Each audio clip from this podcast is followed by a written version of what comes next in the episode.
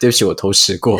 你偷吃过？我偷吃过。你偷吃过？给我给狗狗的饭？对，我真的不知道它是要给狗狗的，我就偷吃了两口。哦，好香哦！欢迎收听《彼岸薄荷》，我是小雀，我是胡叔。这里是一个为时事 Podcast，挖掘新鲜有趣的资讯，都在彼岸薄荷。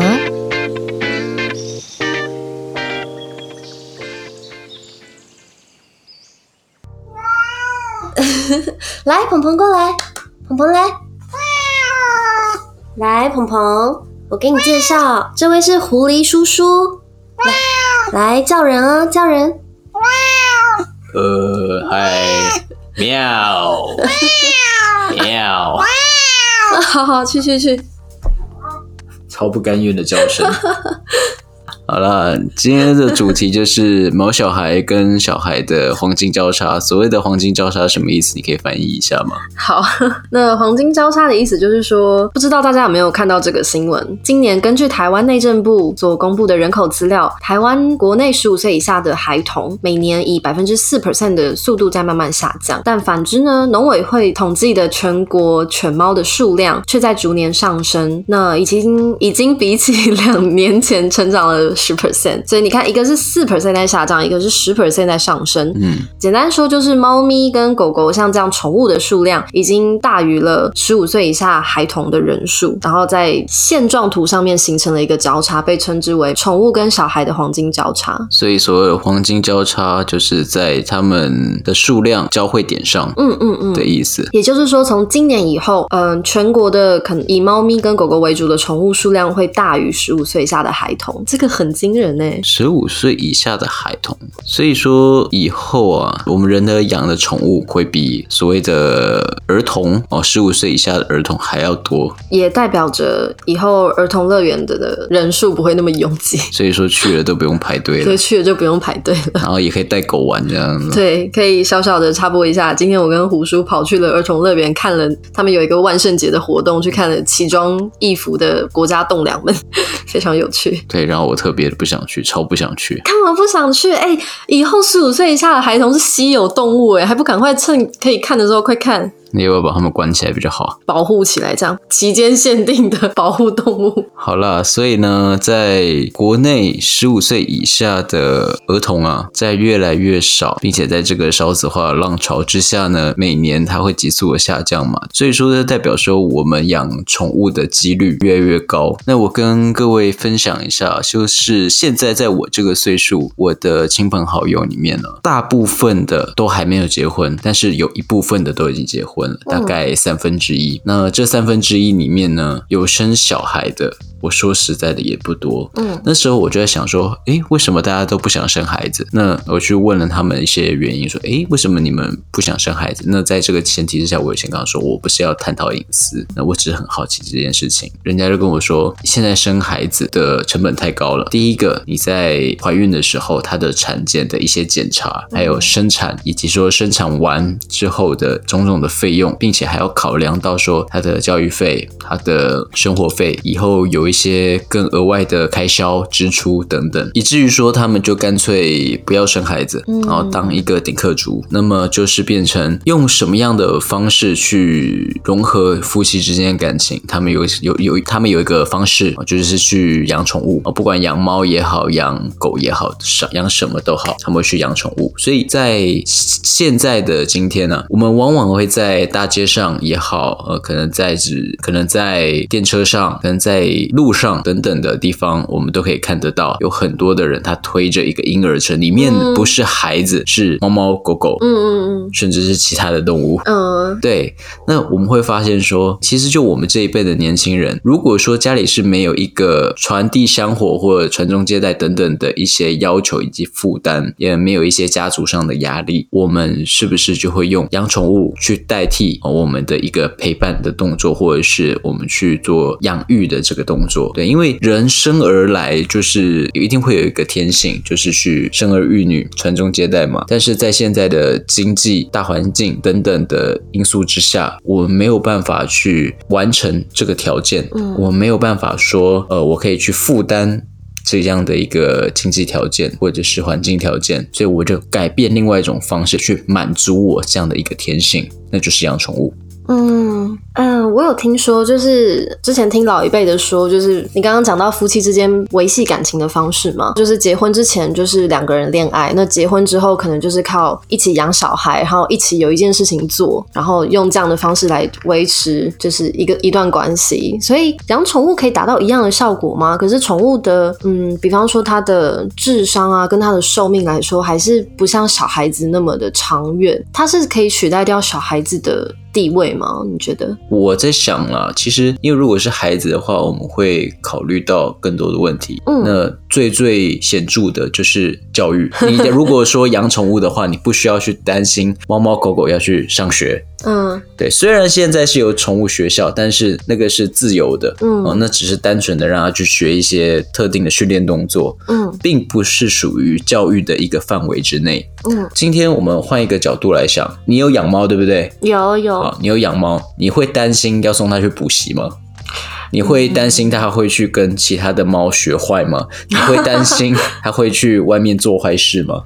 其实是不会的，对，所以它其实是就是。一个宠物，它只是给你的一个陪伴。在人跟动物，它最不一样的点就是它的生命的成长过程。嗯、那么它的成长过程，其实在它的幼年时期是非常短的。以宠物来说，嗯，那人真的到成年，我们法定，我们讲法定，嗯，是二十岁嘛，嗯，那如果说讲到他说他有人类，他有一定的行为能力，我们大概来计算，大概是十三四岁，嗯。对，就是它的整个身体机能已经快要到成熟，对，它已经成熟了。嗯，但是以猫猫狗狗来说，可能猫咪它。九个月、一年，它就可以传宗接代了，它就已经达到成熟了。哎、嗯，但是这其实有一个很有趣的对比，就是 OK，你提到人类的小孩或人类这个物种，我们是呃长得慢，但是相对心智可能成熟的是比较快的。动物的话，它是身体成熟的很快，但它的心智其实它们有一个极限。所以就我养猫的经验来说，我就会觉得，尤其是家猫，它就一直停留在那种幼猫的心智年龄，就是很爱玩、很爱撒娇这样子。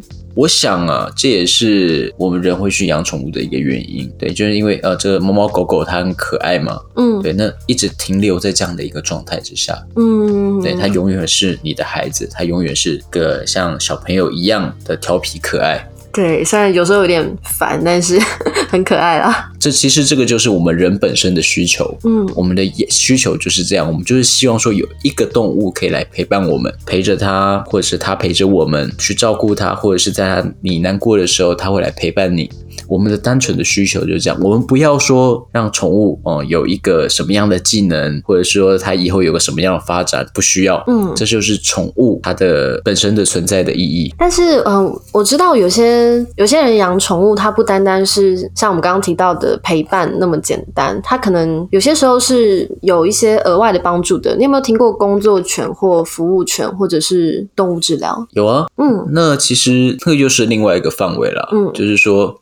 它是为了某些工作去衍生出来的，因为我们知道说狗的嗅觉比人类灵敏非常的多，嗯，那这个是它天生本身存在的优势，嗯嗯，对，那这个是其他很多很多的机器没有办法去取代的，嗯，那它就是变成。它的一个天职而已哦，所以你觉得像是呃动物治疗的动物跟家里的宠物应该是分开的吗？我觉得有点这个应该是蛮类似的东西。我觉得是蛮类似的，嗯嗯，只是说如果说我们拿导盲犬来当例子哦，说它是宠物好像有点不尊重专业。对，它其实是受过训练的。OK，对，okay. 所以我们有时候常常会看到说呃路上有导盲犬，它身上会贴一个牌子说不要摸我，不要喂我，我。在工作中，嗯嗯嗯，对，那我们也是对它一个尊重。那假设是宠物治疗，又是另外一个方面。哦，对，刚刚提到导盲犬呐、啊，我想跟大家分享一个关于导盲犬的一个知识，就是之前呢有一个主人，他是有癫痫的盲人，然后有一天他走在路上，跟他的导盲犬一起走在路上的时候，他的癫痫发作了，那他就昏倒在路上没有办法控制自己的身体，这个时候他的导盲犬就按照他所受过的训练那样去找旁边的路人帮忙。可惜的是，导盲犬会去找路人帮忙这件事情，大家还不太知道。所以当那个主人就是自己从癫痫的状态恢复过来，站起来开始找他的导盲犬的时候，他发现他的导盲犬就是还正在试图引起某一个路人的注意力，然后那个路人就是还不知道发生什么事情，不知道要跟着那个导盲犬走去找他的主人。所以如果如果未来大家在路上遇到有导盲犬，或者是身上有导盲犬的字卡的狗狗来找你的时候，你可能呃，你可以理解为它的主人不在它身边，可能是它的主人出事了，你可能要跟着这只狗狗去帮助它，就是顺便推广一下这个导盲犬协会的小知识。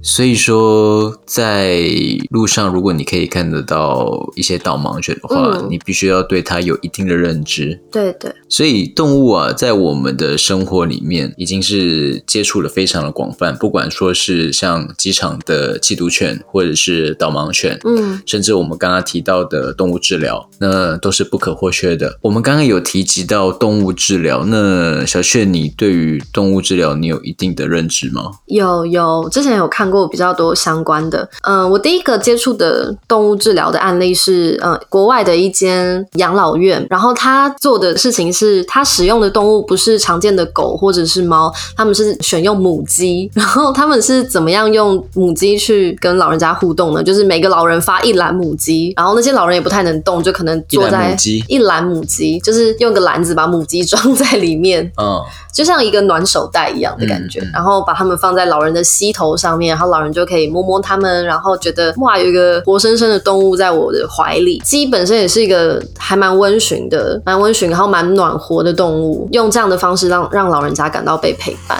就是蛮特别的。我第一次知道鸡可以被用在动物治疗方面。那对于老人家他们的帮助是什么？嗯，基本上就是让他们的生活有一点变化。对，因为老人家能够做的活动其实蛮有限的，有时间陪伴老人家的照护人员可能也不是一人一个，或者是一天二十四小时，那这个时候动物就可以扮演这种嗯、呃、填补空白时间的角色。因为动物的话，嗯，就是时时间应该是时间跟数量都会是比较充足的，嗯，所以陪伴吧，陪伴很重要，我觉得。所以其实你的意思就是，动物治疗它其实最大的功能是在于陪伴，而不是真的去治疗什么。嗯，哎，治疗其实也有，就是其实除了陪伴之外，嗯，动物治疗也可以做到一些。嗯，陪主人做简单的复健、关节运动等等的。然后我之前还看到一个很厉害的是，嗯，有一种嗯工作犬，它是专门针对焦虑症的病友所训练出来的。那它的功能是什么？就是这种狗狗会在主人焦虑症发作的时候，去协助主人缓和情绪。就是主人今天如果在哭或者是在抓狂的时候，它会过去把头靠在主人的身上，然后试图让主人安定下来。那如果今天主人就是采取更激烈的手段，可能开始抓自己的身体，开始伤害自己的时候。狗狗超厉害，它会过去把主人的手分开，然后把主人的躯体让它不要再继续伤害自己。对，我从来没想过狗狗可以被训练到这种程度。这些狗狗数量很多吗？诶，好问题耶。嗯，有专门的机构在训练，但我不确定台湾有没有这样子的服务。但这个在未来应该是会慢慢普及的。嗯，对，而且嗯，所以说动物治疗它还是有存在必要性，有它的必要性，而且我觉得有它。的未来性，在未来我们可能会开发出更多种，就是利用狗狗、猫猫，利用其他动物，然后完成一些可能光是人类没有办法做到的事情。嗯，对，我觉得很重要，像是嗯，狗狗或者是治疗中的动物，它就是可以二十四小时的跟你住在一起，或是陪伴你。那对于一些可能像是有癫痫，然后发作的时候需要通报，或者是焦虑症的病友来说，其实是很不可或缺的。我忽然想到一件事情啊，就是我以前养过猫。哎，在有一阵子我其工作状况不是很好，嗯，然后我心情很低落的时候，我会躺在床上发呆，哦，散发着一股阴郁的气氛。那我的猫就跑过来，就舔舔我，然后窝在我身上，嗯，然后我的心情就会好转很多。我有觉得说有一种被陪伴、被关爱的感觉，嗯，然后我就会抱抱我的猫，然后听见它的呼噜声，一段时间我的心情会好很多。嗯，我在试着 picture 那个画面，嗯，我懂，我懂，超那种温馨的感觉。那像你以前有养过猫，然后我现在正在养猫，但是以前的人们，就是我大概是妈妈跟外婆那一辈的，好好像就没那么喜欢养猫。但是我妈妈他们小时候是养过狗，嗯、你们家呢？我们家呃，在外婆家是养狗啊。嗯，那个时候养狗原因比较简单，就是把它养在后山。嗯防止小偷来偷我们家的可能农产品或者是花盆之类的。我们家也是花盆，对，花盆好，就是花盆，不要怀疑。你们家是卖花盆吗？倒也不是，但是常常有花盆被偷。为什么？我也不知道为什么要偷花盆。那你们可以把狗绑在花盆上面，可能看到小偷，整个花盆跟狗会一起移动，花盆会坏掉。天哪！对。呃，现在还是有蛮多人在养狗防盗啦。我之前在花莲的时候，你知道花莲很多工厂，嗯，就他们产砂石啊，所以有很多大车砂石车工厂。然后我有一次在那边骑脚踏车，然后我经过一间工厂，然后不夸张，我就看到那个工厂的铁门半开，里面或趴或坐了大概二十几只的土狗，就是那种大理石纹的那种土狗。嗯、然后我就经过，我骑脚踏车经过，我就看了他们一下，他们就看了我一下，然后我大概就发出了一点一点声音，就是倒抽了一口气。什么的，然后呢，他们就开始追我了，就二十几只全部扑上去追。对，呃，是先带头的几只啦，然后但我看到十几只起身的时候，我就开始往前加速，我没有回头去看到底有几只在追我，我只有想说，天哪，我要是这个时候脚踏车跌倒，我就完蛋了，超可怕。但是我一直骑出，我就一一直记得我的生物学知识，OK，狗狗有领域性，所以我只要骑出他们的领地，我应该就安全了，我就狂骑这样子，然后直到我听到后面没声音，我才回头看，就觉得哇，这个养狗。防盗也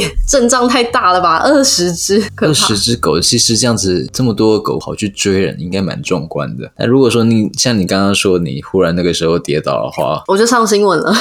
欸、那狗狗就今晚加菜喽。狗狗可能不知道怎么办，想说，哎、欸，怎么被我们追到了？怎么那么笨？糟糕，怎么办？怎么办？呃，下一步是啊，糟糕，SOP 里面没有写啊，可恶，SOP 只有追啊，可恶，没有下一步呢。所以说不定了，那个工厂的主人啊，平常都没有在喂他们吃饲啊。就是打猎吗？好可怕！就是等路人经过加菜这样子，啊、还蛮花莲人的做法，就很随性这样子啊，都可以的啦。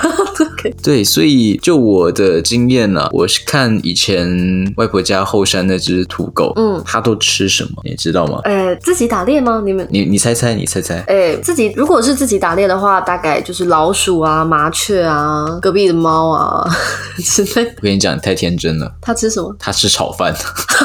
吃的不错嘛，哎、欸，他真的吃炒饭，就是吃炒饭，对，就是家里的剩菜剩饭，嗯、然后最后呢，外婆会把它全部都倒在一起，把它加热炒一炒，然后再一盆热腾腾的炒饭就这样端过去。哦、OK OK，我小时候一直以为说那个炒饭到底是要给谁吃的，嗯，闻起来好香哦。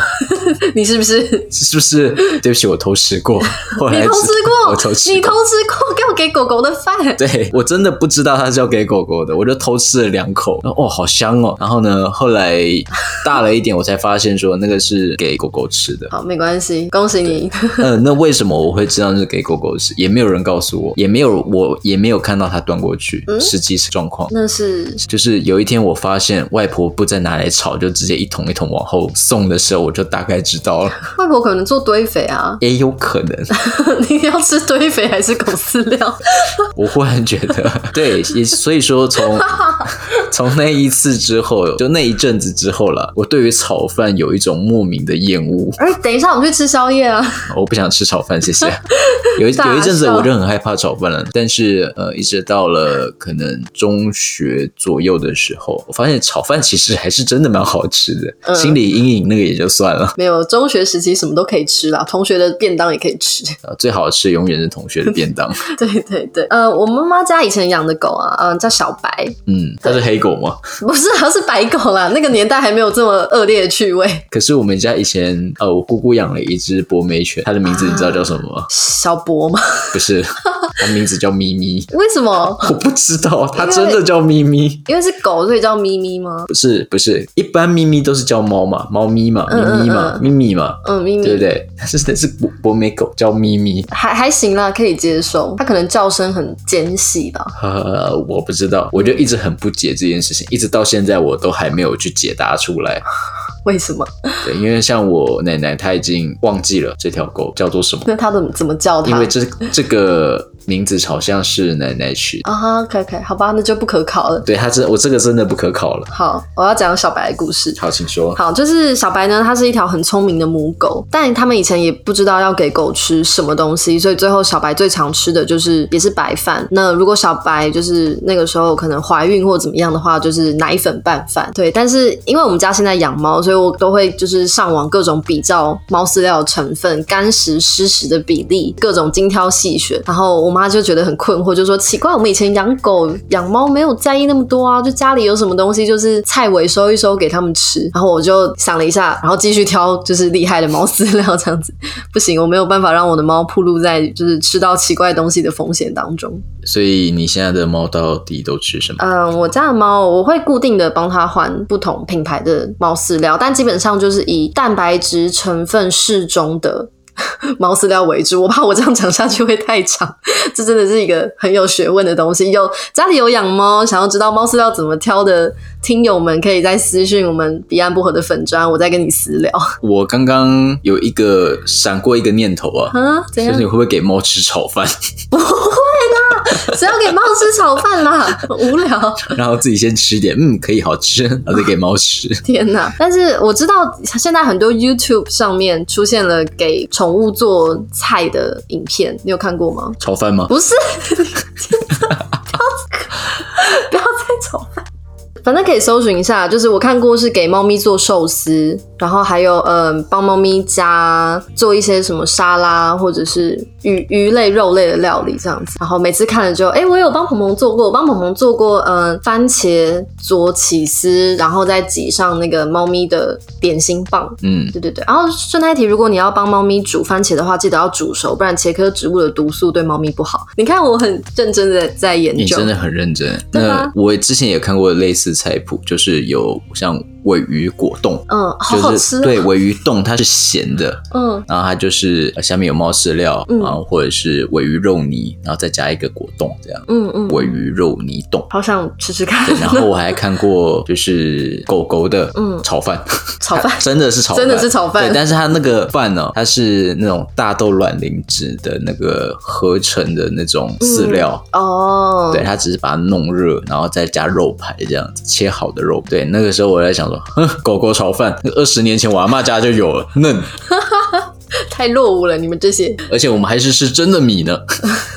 阿妈家屌大。可是现在很多宠物吃的、用的东西都慢慢的跟人的规格是越来越接近的。例如呢？例如食物，刚刚我们就讲到了嘛，就越来越多精致的，嗯、甚至现在嗯，宠物都有他们的生日蛋糕，用的也是啊。嗯、就是现在有很多很厉害的嗯，宠物家具可能是真皮的。哇哦、那他们的蛋糕是真的奶油吗？还是里面是包炒饭？在炒饭。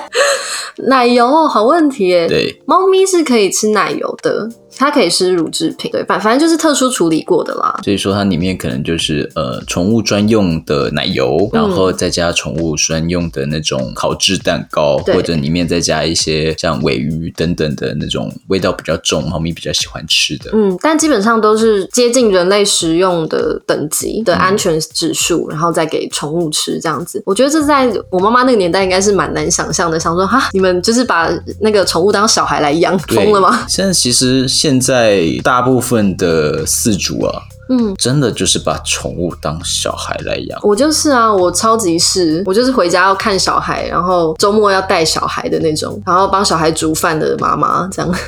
所以其实就以另外一个角度来讲，以前跟现在对待宠物的做法差距是很大的。嗯，对。那像我们刚刚讲到说，像以前呃，我们养宠物，嗯，养猫是为了抓老鼠，养狗是为了看门防盗，嗯，养牛、养猪、养羊，这些都是因为。它是一个生产性的家畜，嗯、但是我们现在也有看到说有人是养迷你猪，嗯，呃、有也有人养山羊当宠物，哎、也有人养牛当宠物。我们不吃它，也不会叫让它工作，我们就是单纯的养它当宠物，也有的。你看过别人养的最奇怪的宠物是什么？我先，我先，我看过别人养羊驼的，羊驼可不可爱？蛮可爱的。呃，我等一下给你看那个 IG 的账号，就是专门养羊驼，还有养鴯鶓 emu。嗯，你知道 emu emu 是什么吗？emu 是什么？呃，澳洲国徽有看过吗？左边是袋鼠，嗯，另外一边是鸸鹋，就是那一只长得很像鸵鸟，但是不是鸵鸟的那个玩意儿。嗯，养那个哎、欸，可是 emu 还蛮聪明的，我看过他们的影片，就是你丢一颗球出去，那只 emu 会跑出去找，是不是长得有点像奇异鸟那个？放大版的奇异鸟，对不对？呃？对对对，你要这样形容也可以。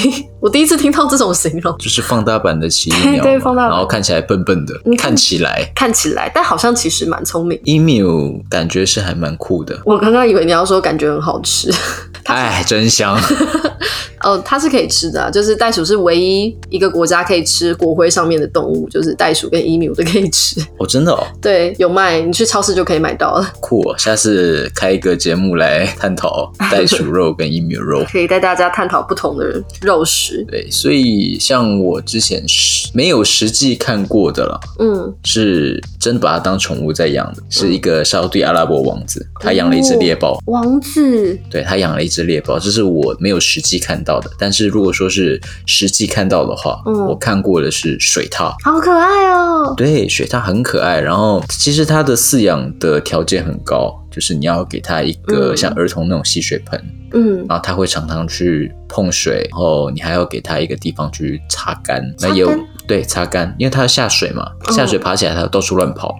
要给它足够的活动空间哦。嗯、对，那当然说，在它的营养成分上面，你要去计算说它的吃什么，对它来说，它的营养才不会缺乏。嗯，还要照顾到它的，还要照顾到它的日照。嗯哦，哎，我记得水獭是不是会它的叫声是不是很特别？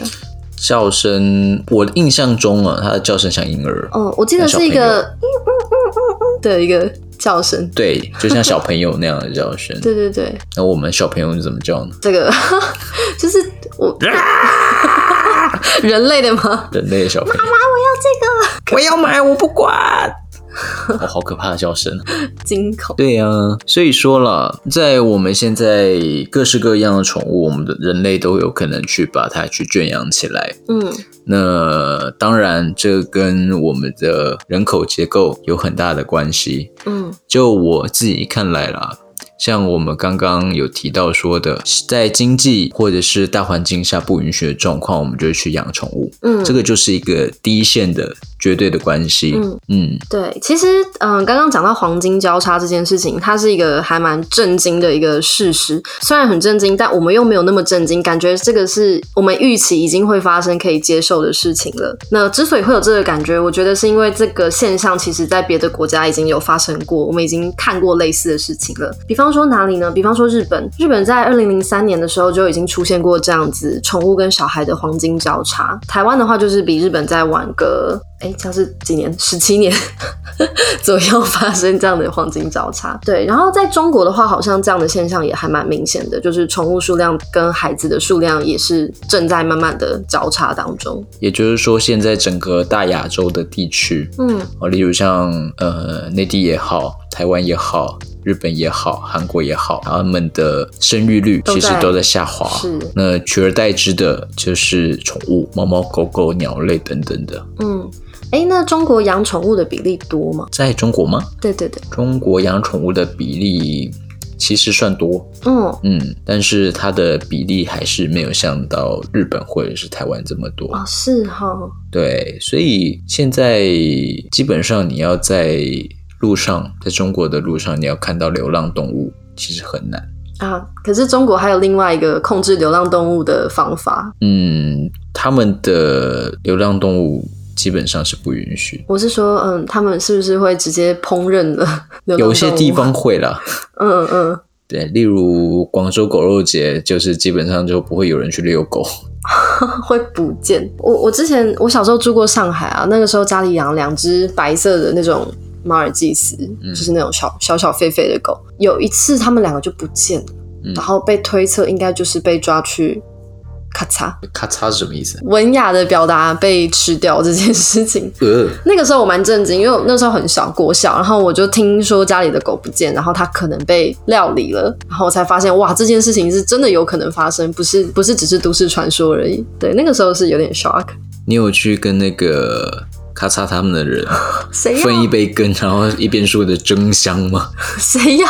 不会好吗？跑都来不及。那么在内地这边来讲了，宠物能不能够去替代孩子？我觉得是不行的。嗯，因为毕竟说在内地的一些观念里面，嗯，最主要还是孩子是传宗接代，还要传递香火。的确，这也是一个事实。如果说今天宠物可以去跟着我们的心去传递香火的话，那个其实已经失去它的本质，所以这个基本上是不成立的。嗯，那么宠物不可能替代孩子。嗯。因为孩子还是个人，嗯，人才会长大，才会传递香火，嗯，哦，才会真的有达到说，哦，我们人跟人之间，我们去婚姻，哦，并且说传宗接代的一个本质。嗯，确实啦，而且就法律层面来说，就是人格跟动物权还是不一样的。当然不一样了。虽然我一直很主张，就是说动物的权利要更加的提高，就是那些伤害动物的人应该要有更严厉的法律，或者是宠物应该也要可以买保险。那看看未来吧，是不是可以有这样的机会，让动物的人权、动物权是更高涨的？但是以你这个说法啦，嗯，就是真的有在养宠物，有在养动物，嗯、那并且说是喜欢动物的人才会有这样的一个想法。那假设我是一个没有在养动物的人。我根本不 care 动物它过得怎么样，你怎么可以这样子？对，假设嘛，假设嘛，okay, okay. 就像是很简单的嘛。现在没有什么人在养蚂蚁，好了，蚂蚁有人在养，但还比较少。嗯嗯，相对对对。那么如果说今天有一个有养蚂蚁的人，他看到路上有一个人把一只蚂蚁给碾死了，他会作何感想？嗯、那其实这个就是反观的是大绝大部分的人的想法，怎么看待某一件事情？哇，好两难哦。对，很两难的。嗯，那又在换。另外一个角度，吃素好了。嗯，今天呃，吃素素食主义者他们的想法跟理念是有一定的一个规范，嗯，对不对？那他们可以规范自己。说哦，吃动物可能或许是修道，或许是觉得说哦，吃动物很残忍哦，他们没有办法去管制别人，也不准吃动物。我觉得吃动物很残忍，但你吃动物，我觉得你这样子不行，没有办法。为什么？因为这是两个完全不一样的主观意识。嗯，也就是说，今天换我们把角度拉回来，你养宠物，我没有养宠物，你觉得哦，宠物应该要被怎么样对待？可是我没有养宠物，关我什么事呢？好，也是，其实光是宠物有养宠物的人之间彼此之间的。嗯，矛盾就已经有存在了，包含说，嗯，给猫咪要吃什么样的饲料啊，就可以分成好几派，然后偶尔他们还会在就是可能 Facebook 社团里面互相说，哎，你不可以这样照顾猫，你这样是虐猫等等的。所以，好啦，其实连我们这些爱动物的人的圈圈里面都还有没有处理好的矛盾了，那还要再扩展到整个社会，确实是有点言之过早。对，可能看看未来随着动物的重要性日益增加，会有什么样的改变吧。嗯，所以，如果说我在一些论坛上面，嗯。或者说我给猫吃炒饭，它会有掀起一阵风，轩然大波吗？大家就会分成两派，就是支持你的跟不支持你的这样子。支持你的可能 要去检查一下是不是有问题，来反串的吧？啊，那也不一定哦。是不是你的分身账号？在那边。那说到那个动物、宠物与孩子的黄金交叉，那我们可以来讨论一下，这两者是不是可以并存的？就是孩子跟宠物是不是可以一起被容纳在一个家庭里面？然后，我个人是非常推荐这样的做法。原因是，嗯，首先有研究显示，与动物一起长大的孩子，免疫系统会更早适应这些过敏源，长大之后比较不容易诱发过敏，而且免疫力会比较好，这是有医学实验证明的。另外就是养宠物嘛，就像大家可以想。想到的那样，可以培养孩子的责任心啊、同情心，然后也是童年很棒很棒的回忆。对，我自己的童年就是跟一只土狗一起长大，就是大概是一到十二岁的时候，对，它确实有就是帮助我变得更加的善于照顾他人。那我们反观一下蜡笔小新，好，他有在照顾小白吗？大概有啦，你去看电影版啦，你一定没看电影版。蜡笔小新几十年来，他就照顾了他那么几次，通常就是把他放着，让他自己去遛自己，然后自己在看电视吃小熊。饼干这样，呃，反过来就是其实是小白在照顾小新。哇，所以你家里养了一只宠物的话，那只狗会帮忙照顾小孩？我觉得会，我觉得会。你呃，大家可以去 YouTube 找一一种影片，就是哈士奇安抚哭泣的婴儿，你有看过吗？没有哎、欸，我等一下找给你看。反正就是呃，当婴儿哭的时候，不知道为什么会触发哈士奇的狼嚎反应，就是啊。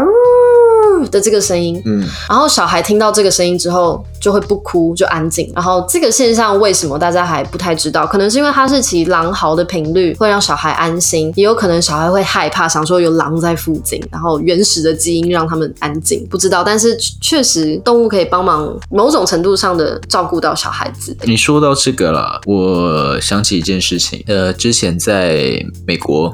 哎，有一户家，他们有养一只黄金猎犬。那美国，你知道，在某些地区，它的野生动物很多。嗯嗯。那么就是有一个小，他们那户家的小朋友，嗯，晚上在后院的时候，嗯，被美洲豹袭击。美洲豹。美洲豹攻击。OK。然后呢，他们家黄金猎犬就冲出去跟那只美洲豹搏斗。嗯。然后把美洲豹赶跑，狗狗受伤，小朋友也受伤，但是都不是太重的伤。但还好，狗狗有去保护小主人。对，那如果说没有那只狗狗的话，嗯，那个小朋友可能就变成美洲豹的晚餐这样，夹菜喽，夹菜喽。所以其实动物或者是我们讲宠物，嗯，对我们来说它是有一定的加成，当然是在我们的环境以及经济条件各个都允许的状况。状态之下，嗯，我们去饲养宠物，嗯，对于宠物也好，对于我们也好，都是一个很好很好的一个生活方式。哎，好，我的猫饿了，我得去喂它了。我们要不要吃饭？可爱吧？好了，甜蜜的附和。那嗯、正在收听的观众朋友也欢迎留言跟我们说说，嗯、你养宠物的有趣经历啊，以及宠物对你的意义，以及对这个社会的意义，你觉得是什么呢？好，那今天的 podcast 就到这边。如果喜欢的话，请顺手追踪彼岸薄荷的 Facebook 粉丝团啊，鹏鹏在喝我的水。OK，也别忘记在 Spotify 跟 iTunes 上面 follow 我们的电台频道，别错过第一手更新的资讯哦。感谢你的收听，我是小雀，我是胡叔，我们下次再见。鹏鹏喝你的水喝的津津有味，我收音一下，我收音一下。